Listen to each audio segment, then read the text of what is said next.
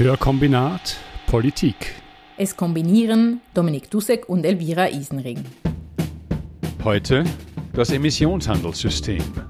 Das Lamm durchleuchtet eine Groteske. Das Klimaziel der Schweiz bis 2050 netto null Emissionen. Das klingt gut. Doch mit welchen Maßnahmen soll dieses Ziel eigentlich erreicht werden? Die Schweizer Umweltpolitik setzt ganz auf anreizorientierte marktwirtschaftliche Instrumente wie Lenkungsabgaben, also die CO2-Abgabe und den Emissionshandel, schreibt das Bundesamt für Umwelt. Das Prinzip ist einfach. Das Emittieren von CO2 soll einen Preis haben. Die Luft zu verpesten soll was kosten. So soll ein Anreiz geschaffen werden, den CO2-Ausstoß zu reduzieren. Die Grundlagen dafür bietet das CO2-Gesetz, wie wir es in Folge 16 bereits durchleuchtet und kritisiert haben. Ein Bereich, in dem massiv CO2 reduziert werden muss, ist die Industrie. Große Schweizer Industriekonzerne, die größten CO2-Emittenten, wie zum Beispiel Zementwerke, Raffinerien, Papierfabriken, Stahlkonzerne und Pharmariesen, rechnen ihre CO2-Kosten alle im Emissionshandelssystem ab. Diese Konzerne sind, im Unterschied zu privaten Haushalten und kleinen bis mittleren Betrieben von der CO2-Abgabe befreit, brauchen aber Zertifikate, um CO2 emittieren zu dürfen. Mit den Zertifikaten erlangen die Konzerne quasi das Recht, CO2-Emissionen in die Atmosphäre abzugeben. Ein Teil dieser Emissionsrechte wird vom Staat gratis zugeteilt. Ein Teil wird versteigert.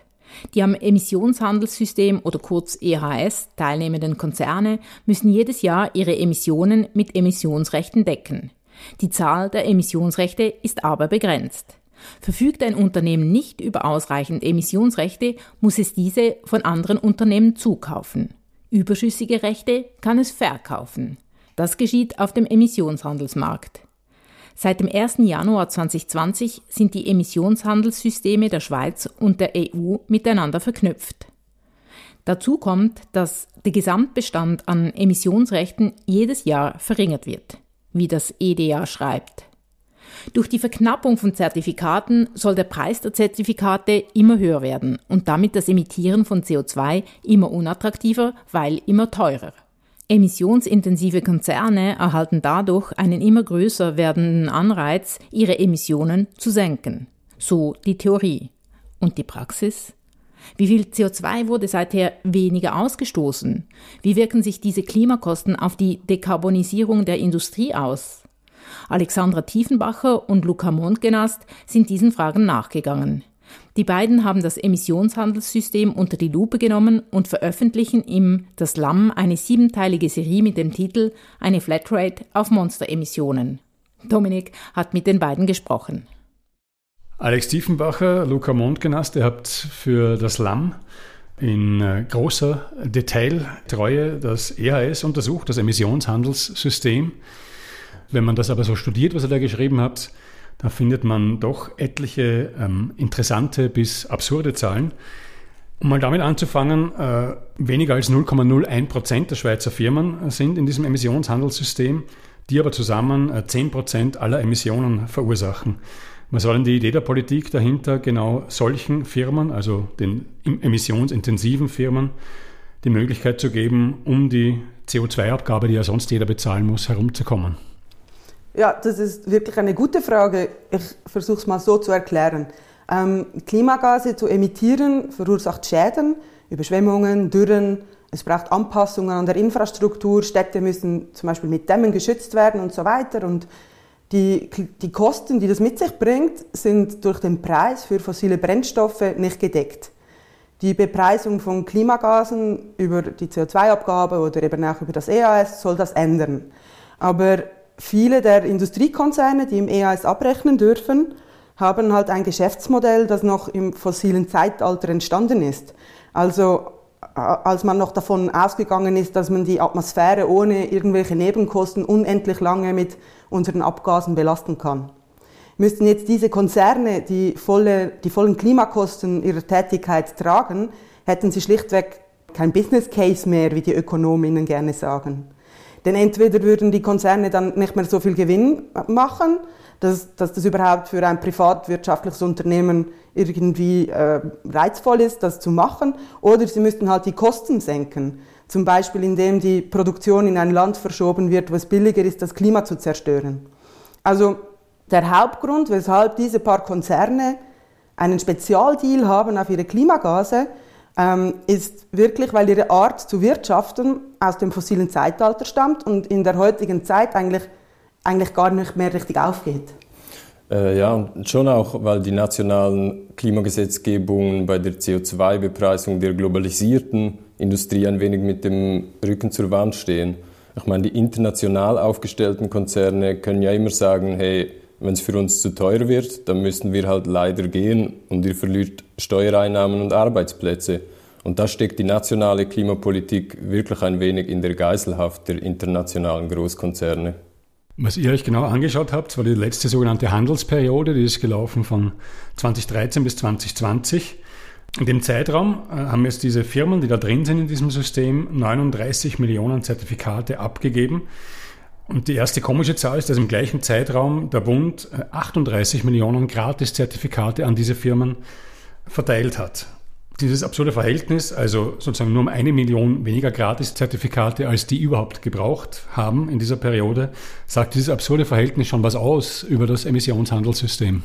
Ja, absolut. Also nur schon diese zwei Zahlen zeigen ja deutlich auf, dass wir hier ein paralleles Bezahlsystem zur CO2-Abgabe haben, bei dem einfach 95 Prozent verschenkt wird.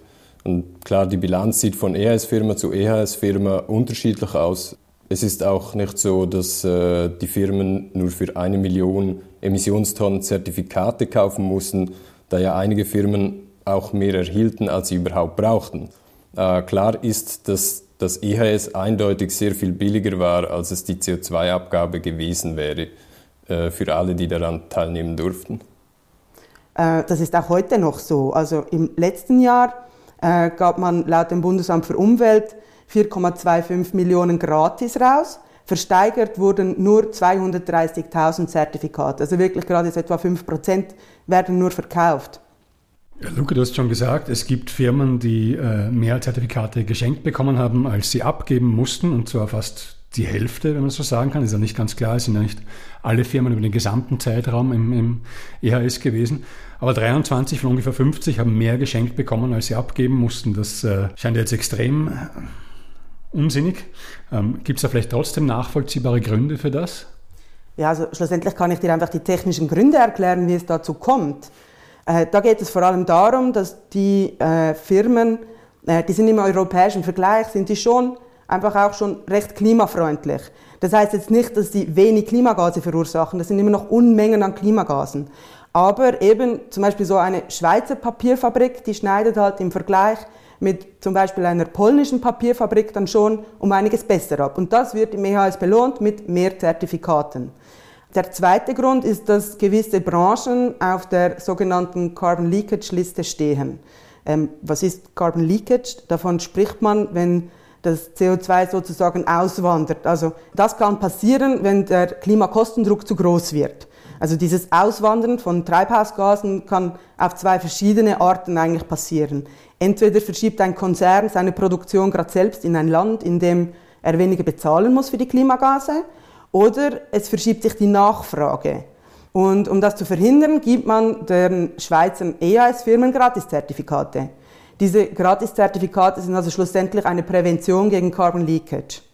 Äh, das muss man sich doch mal ganz genau durch den Kopf gehen lassen, wenn man äh, das Konzept, das sich die Politik für die EHS-Konzerne überlegt hat, äh, auf uns, also auf die Bürgerinnen übertragen würde würde das im Endeffekt bedeuten, dass äh, wir für das Vermeiden von Emissionen bezahlt werden. Und dann würden wir Cash bekommen, wenn wir Fahrrad fahren, uns äh, vegan ernähren oder aufs Fliegen verzichten. Und äh, mein Kontostand würde dann definitiv anders aussehen als jetzt. Aber diese doch große Menge von Zertifikaten, die gar nicht genutzt werden, die die Firmen zu viel haben, habe ich richtig verstanden, dass die, die können sie dann verkaufen, auf den Markt werfen und Heißt das dann, dass die Firmen sogar Gewinn machen können mit dem äh, Emissionshandelssystem? Ja, ja, also eben genau. Also Die Firmen können diese Emissionsrechte auf dem Zertifikatenmarkt verkaufen, wenn sie das wollen. Aber sie können sie auch noch ein wenig zur Seite legen und behalten und darauf warten, dass, äh, dass der Preis steigen wird. In unserer Recherche haben wir dann auch ausgerechnet, äh, dass die Firmen von der letzten Handelsperiode haben die noch etwa 4,5 Millionen Zertifikate übrig. In unserer Recherche haben wir mit dem Zertifikatspreis von Ende Januar gerechnet. Da war der etwa 80 Franken pro Zertifikat. Also Ende Januar waren diese schätzungsweise 4,5 Millionen überschüssige Zertifikate etwa 360 Millionen Franken wert. In der Zwischenzeit äh, ist der Preis pro Zertifikat gestiegen auf etwa 95 Franken pro Zertifikat. Und nur schon diese Preissteigerung hat dann aus diesen 360 Millionen 420 Millionen gemacht. Also wenn der Preis steigt für die Zertifikate, dann nimmt der Wert von den überschüssigen Zertifikaten, die die äh, EAS-Firmen noch haben, sogar noch zu. Wir haben viele Firmen gefragt, was sie mit den überschüssigen Zertifikaten vorhaben. Aber ja, also auf wirklich viel Auskunftswille sind wir da natürlich nicht gestoßen. Einige Firmen haben uns geschrieben, dass man die Zertifikate zur Seite gelegt hat äh, für die nun laufende Handelsperiode. Zwei haben uns auch geschrieben, dass man sie zur Seite gelegt hat, falls die Produktion schwankt aus Gründen, die man jetzt noch nicht absehen kann. Lediglich eine Firma hat uns wirklich geschrieben, dass man 2021 Zertifikate verkauft hat und damit hat sie 18 Millionen Franken eingenommen. Äh, was ich schon auch einfach sehr weird finde, ist, dass die Firmen hier ja quasi auf etwas wetten können, äh, was ihnen staatlich garantiert wird. Ich meine, die äh, Verknappung der EHS-Zertifikate ist ja per Gesetz festgeschrieben. Das heißt, dass die Emissionsrechte teurer werden, ist quasi staatlich garantiert. Und das EHS wird ja immer und sehr betont auch als ein marktwirtschaftliches Instrument angepriesen. Äh, doch wirklich viel hat es meiner Meinung nach äh, eigentlich nicht mit dem freien Markt zu tun. Eher ist es ein als äh, Markt getarntes Planwirtschaftsspiel, bei dem die Gewinner einfach im Vorhinein schon festgeschrieben sind. Äh, ihr habt ja schon von dieser Carbon Leakage gesprochen. Das ist ja jetzt sozusagen eins von den zwei Hauptkriterien für die Verteilung von Gratiszertifikaten. Der zweite Grund ist aber schlicht und einfach besonders hohe Emissionstätigkeit. Wäre es nicht sinnvoller, jetzt dieses zweite Kriterium einfach zu streichen, weil der Werner einfach äh, Dreckschleudern belohnt oder kapiere ich da was nicht? Ja, also doch, also es ist tatsächlich so, dass dieses Kriterium äh, von der Emissionsintensität, das wird auch von WissenschaftlerInnen kritisiert. Also es ist ja einerseits kommt man auf diese Carbon Leakage Liste, wenn man äh, stark in die internationale Handelstätigkeiten eingebunden ist, auf der anderen Seite eben wenn man eine hohe Emissionsintensität hat. Das Problem ist halt, dass das Kriterium Emissionsintensität das andere Kriterium ausstechen kann. Also dass am Schluss auch Firmen extra großzügige Emissionsgeschenke erhalten, die zwar Unmengen emittieren, aber eigentlich gar nicht so stark im internationalen Wettbewerb stehen. Und eine Wissenschaftlerin, die das wirklich auch kritisiert hat, mit der ich im Gespräch war, das ist Johanna Bocklet, eine Energieökonomin. Die nennt auch ein Beispiel, und zwar die Zementindustrie die auch in der Schweiz mit dem Baustoffriesen Holcim gut vertreten ist. Äh, Holcim hat in der vergangenen Handelsperiode 1,9 Millionen Gratiszertifikate erhalten. Das ist mehr als jeder andere EAS-Konzern. Einerseits schon auch, eben weil Holcim im Vergleich äh, mit einer Zementfabrik zum Beispiel irgendwo in Osteuropa schon auch gut abschneidet, aber eben auch, weil man damit Carbon Leakage verhindern will. Aber Zement hat schon hohe Transportkosten, also ist halt schwer, oder? Sprich, es ist nicht gerade billig, dann plötzlich auf den Zement zum Beispiel aus Indien umzusteigen. Ähm, die Energieökonomin Johanna Bocklet findet deshalb, man, also dass man sich nochmals genauer anschauen müsste, ob sich die Verschiebung der Zementproduktion überhaupt lohnen würde bei so hohen Transportkosten. Wenn nicht, dann bräuchte die Zementindustrie auch keine Gratiszertifikate mehr, die sie vor Carbon Leakage schützen. Die Emissionen können dann ja gar nicht abwandern. Holcim ist der größte Zementhersteller und auch der größte Emittent von CO2 in der Schweiz. Zwei Drittel der Emissionen entstehen, wenn das Rohmaterial zu Beton verarbeitet wird. Gemäß einem SRF-Beitrag aus dem Jahr 2020 über den Emissionshandel kann Holcim auf diese zwei Drittel praktisch keinen Einfluss nehmen. Das EHS habe nichts grundsätzlich Neues gebracht, sondern nur zu einer stärkeren Beschäftigung mit dem Thema geführt, sagte der Umweltbeauftragte von Holcim in diesem Bericht. Nun rapportiere man nicht nur, sondern denke auch ans Finanzielle. Auf der Webseite von Holcim stellt sich der Zementkonzern als bereits total nachhaltig dar. Holcim setzt auf die Dekarbonisierung in der Produktion, konkret auf die Reduktion des Anteils an Klinker im Zement, auf erneuerbare elektrische Energie, investiert in innovative und nachhaltige Transportlösungen, ist hier zu lesen, wie den Gütertransport per Bahn oder elektrische Fahrzeuge. Ob man das als innovativ bezeichnen kann, sei mal dahingestellt. Holcim schreibt weiter, Nachhaltigkeit steht im Zentrum der Geschäftstätigkeit. Man gibt sich zuversichtlich. Bis 2050 produzieren wir klimaneutrales, recycelbares Baumaterial. Bei der Firma South Pole klingt es noch euphorischer. Mit der Unterstützung von South Pole hat Holcim den ersten klimaneutralen Beton der Schweiz lanciert, heißt es da. South Pole hilft Unternehmen, ihren CO2-Ausstoß zu reduzieren und Emissionen freiwillig zu kompensieren. Sie verkauft CO2-Zertifikate für Klimaschutzprojekte, etwa zum Schutz von Wäldern. South Pole bietet eine Art Ablasshandel fürs Klima an. Doch eine Recherche der Zeit, der britischen Tageszeitung Guardian und des britischen Reporterpools Source Material hat Anfangsjahr aufgedeckt, zahlreiche CO2-Zertifikate sind komplett überschätzt. Der Guardian titelte, mehr als 90 Prozent der Regenwald-Klimaschutzzertifikate des größten Zertifizierers sind wertlos. Im WhatsApp-Artikel Pinguin mit Beule weisen mehrere KlimaexpertInnen auf weitere Probleme hin. Es ist unmöglich, die Emissionen wegzukompensieren. Vielmehr sollte in echte Reduktion und veränderte Geschäftsmodelle investiert werden, meint zum Beispiel Georg Klingler von Greenpeace. Alles in allem wirken die angewandten Instrumente und Erzählungen im Kampf gegen die Klimakrise wenig vertrauenswürdig. In diesem Sinne zurück zum Emissionshandelssystem. Ja, kommen wir jetzt vielleicht nach so diesen einzelnen Fragen zu besonders auffälligen Zahlen ein bisschen zur Bilanz von dieser äh, letzten Handelsperiode. Ganz einfach gefragt, was ist denn passiert? Um wie viel sind die Emissionen der EHS-Firmen zurückgegangen? Und ist das ein gutes Tempo in Bezug auf die äh, Reduktionsziele, zu denen die Schweiz sich verpflichtet hat? Äh, das ist eine gute und auch schwierige Frage, weil es ist gar nicht so einfach zu bestimmen, ob die Emissionstonnen in diesen acht Jahren jetzt äh, abgenommen haben oder nicht, weil die Anzahl Firmen, die in der letzten Handelsperiode im EAS waren, äh, blieb nicht stabil. Das heißt, es gab Austritte und Konkurse. Äh, wenn man jetzt einfach schaut, wie viele Emissionen in dieser Zeit im EHS registriert waren, dann sieht man etwa eine Reduktion von 10 Prozent. Äh, ein großer Teil dieser Reduktion ist aber darauf zurückzuführen, dass 2015 äh, die Tam Oil Raffinerie in Colombe im Wallis zugemacht hat und damit fielen auf einen Schlag etwa 700.000 Tonnen Emissionen weg. Darum haben wir uns auch angeschaut, wie sich die Emissionen entwickelt haben, wenn man nur die Firmen betrachtet, die wirklich durchgehend im EHS waren. Und dann bleiben die Emissionen in etwa stabil äh, und gehen sogar leicht drauf.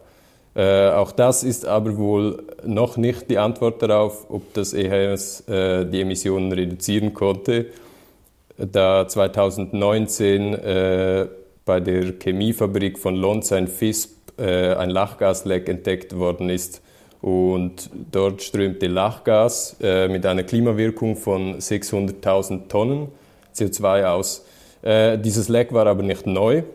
Das heißt, es entstand nicht erst 2019, sondern war wahrscheinlich schon seit Jahren da. Äh, jedenfalls, äh, wenn man davon ausgeht, dass diese Klimagase schon 2013 da waren, aber halt einfach nicht im EHS erfasst wurden, dann erhöhen sich die Emissionstonnen für das Jahr 2013, wodurch man dann doch wieder eine Reduktion hat. Also wie du siehst, es ist kompliziert. Äh, Im besten Fall können und müssen wir aber davon ausgehen, dass äh, die EHS-Industrie um rund 10% reduzieren konnte. Aber also du hast ja auch gefragt, was das heißt für die Klimaziele der Schweiz. Und dort, glaube ich, kann man trotz allem eine sehr deutliche Antwort geben.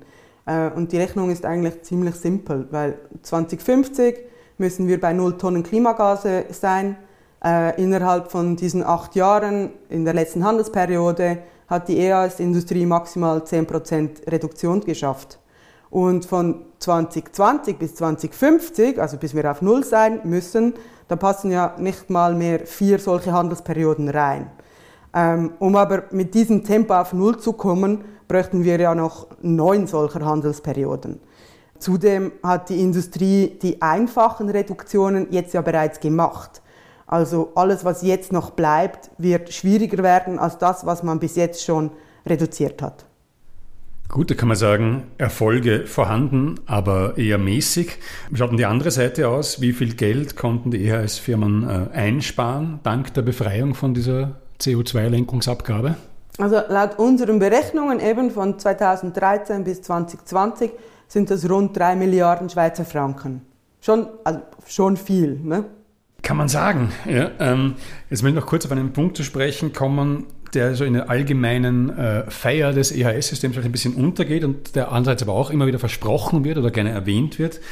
Nämlich, es heißt ja immer, es gibt, es werden auch sicher innovative technologische Lösungen gefunden werden, wie man eben bei mehr oder weniger gleicher Produktion äh, die Emissionen senken könnte. Die Holzim ist schon angesprochen worden, äh, Zementindustrie, die verweist zum Beispiel darauf, wenn man sie darauf anspricht, dass mindestens in einzelnen Werken die Emissionen jetzt gestiegen sind in der Handelsperiode, dann sagen sie, ja, das stimmt schon. Aber wir haben einfach viel mehr produziert und pro produzierter Tonne Zement sind die Emissionen aber gesunken. Das wird ja nun der Natur, glaube ich, relativ wurscht sein, wenn die Emissionen insgesamt gestiegen sind. Ist das da ein Teufelskreis, aus dem man mit dem EHS gar nicht rauskommen kann, wenn jetzt zumindest in dem Fall mehr Produktion auch automatisch mehr Emissionen äh, bedeutet? Oder gibt es irgendwo die technologischen Lösungen, wird irgendwo an denen gefeilt? Da fehlt mir tatsächlich die technische Expertise oder vor allem auch äh, die Weitsicht, um diese technischen äh, Lösungen zu sehen. Äh, wichtig wäre es halt einfach grundsätzlich, dass die Industrie von den fossilen Brennstoffen wegkommt. Äh, elektrifizieren, äh, wie man das ja bei der privaten Mobilität anstrebt, lässt sich allerdings nur sehr bedingt, denn äh, die hohen Temperaturen die es zum Beispiel bei der Alu- oder Stahlproduktion braucht, äh, die bekommt man mit Strom einfach nicht hin. Äh, bei der Verarbeitung von Stahl gibt es Lösungen. Bei der Herstellung von frischem Stahl aus Erz aber äh, wird man weiterhin auf Brennstoffe angewiesen sein. Und worauf jetzt halt alle hoffen, ist sicherlich der Wasserstoff. Der muss ja aber auch zuerst mal hergestellt werden und dafür braucht es wiederum Strom.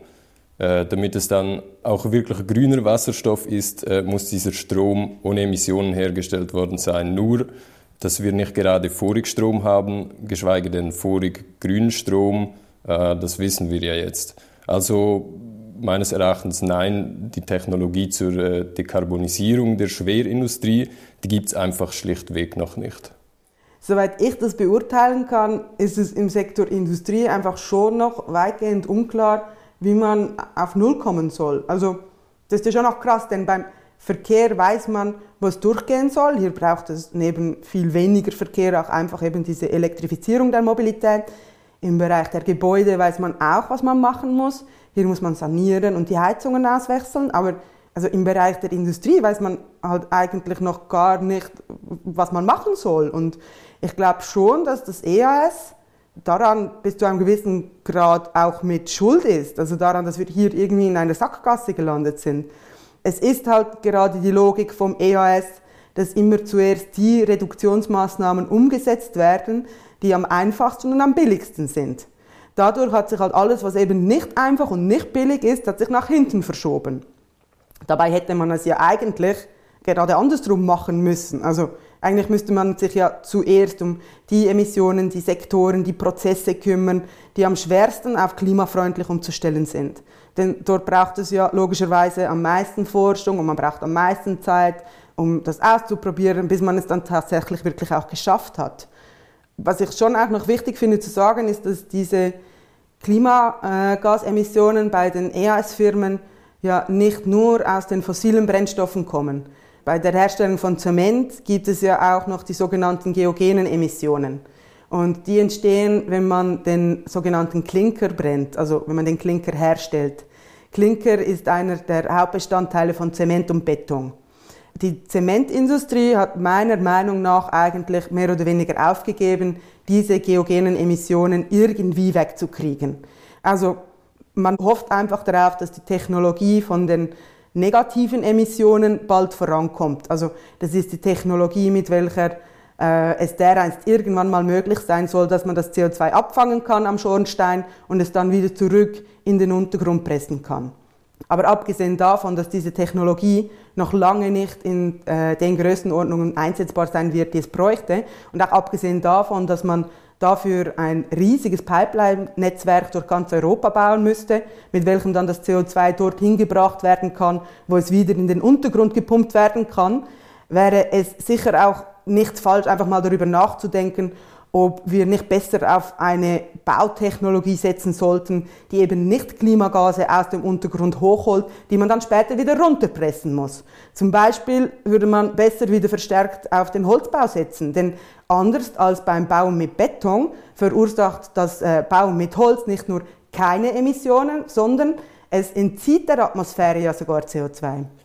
Absolut. Also ich fände es deshalb auch wirklich wichtig, darüber nachzudenken, äh, ob man mit dem EHS nicht auch einfach vollkommen am falschen Ort das Geld verprasst, anstatt äh, die Konzerne, die einfach nicht mehr ins postfossile Zeitalter passen, äh, mit Samthandschuhen anzufassen, müsste man doch genau massiv dort investieren, wo die zukünftigen und klimaverträglichen Technologien entstehen. Und ist es eigentlich äh, nicht auch einfach ein wenig blauäugig zu sagen, wir definieren diesen Absenkpfad und die Firmen äh, werden sich dann schon dran halten, weil wirklich funktioniert hat es bis jetzt äh, ja nicht. Und was ist denn, wenn es 2050 heißt, äh, jetzt ist fertig mit EAS und man merkt so, ups, äh, die sind ja gar noch nicht klimaneutral. Können die Firmen dann einfach so weitermachen und mit ihren wirtschaftlichen Machtpositionen äh, einfach Druck auf Staat und Politik ausüben? Da drängt sich natürlich äh, die Abschlussfrage auf, nämlich gibt es äh, Ideen, diesen Kurs zu ändern, die Ideen vielleicht ein bisschen weniger auf dieses Emissionshandelssystem zu setzen? Gibt es da von Seiten der Grünen, könnte man sich jetzt zum Beispiel vorstellen, gibt es da ernsthafte Bestrebungen, irgendwelche vielleicht radikalere Instrumente oder auch vielleicht radikalere Maßnahmen, einfach politisch verordnete Maßnahmen äh, zu erreichen?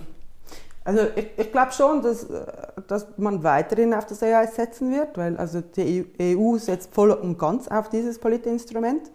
Ähm, die EU hat aber auch äh, Verschärfungen geplant, und zwar im Rahmen vom Programm Fit for 55. Ähm, die wichtigste Verschärfung darunter ist äh, der sogenannte CO2-Grenzausgleich. Die Idee dahinter ist äh, folgende, also wer in Zukunft emissionsintensive Produkte in die EU importieren will, muss einen Aufpreis bezahlen. Dieser Aufpreis, der entspricht dem Betrag, den die Firmen zahlen müssen, wenn sie in Europa produzieren, also eben über das EAS. Dieser CO2-Grenzausgleich soll die Gratiszertifikate als Prävention gegen Carbon Leakage ablösen. Denn also mit so einem Zoll auf CO2 wird das Produzieren innerhalb und außerhalb Europa äh, wieder gleich teuer. Es klingt wirklich nicht schlecht, was äh, da in der EU momentan geplant wird. Aber was man schon auch noch sagen muss, ist, dass äh, diese Anpassungen von der EU her zwar ziemlich sicher kommen werden, aber halt nicht sehr bald. Und bis ein solcher CO2-Grenzausgleich tatsächlich seine volle Wirkung entfalten kann, wird es wahrscheinlich noch etwa zehn Jahre dauern. Bis dahin wird wahrscheinlich noch richtig viel CO2 in die Atmosphäre geblasen. Hm, das klingt weniger baulich. Man wünscht der Klimapolitik definitiv einen Turboboost.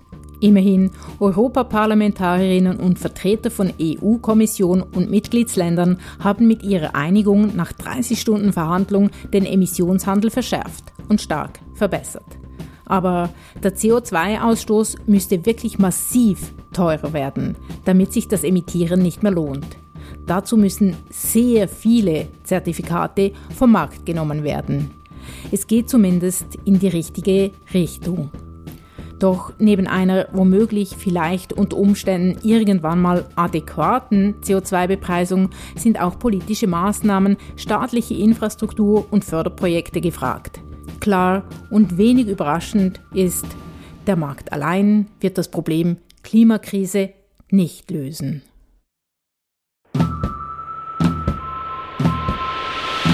Hörkombinat Politik.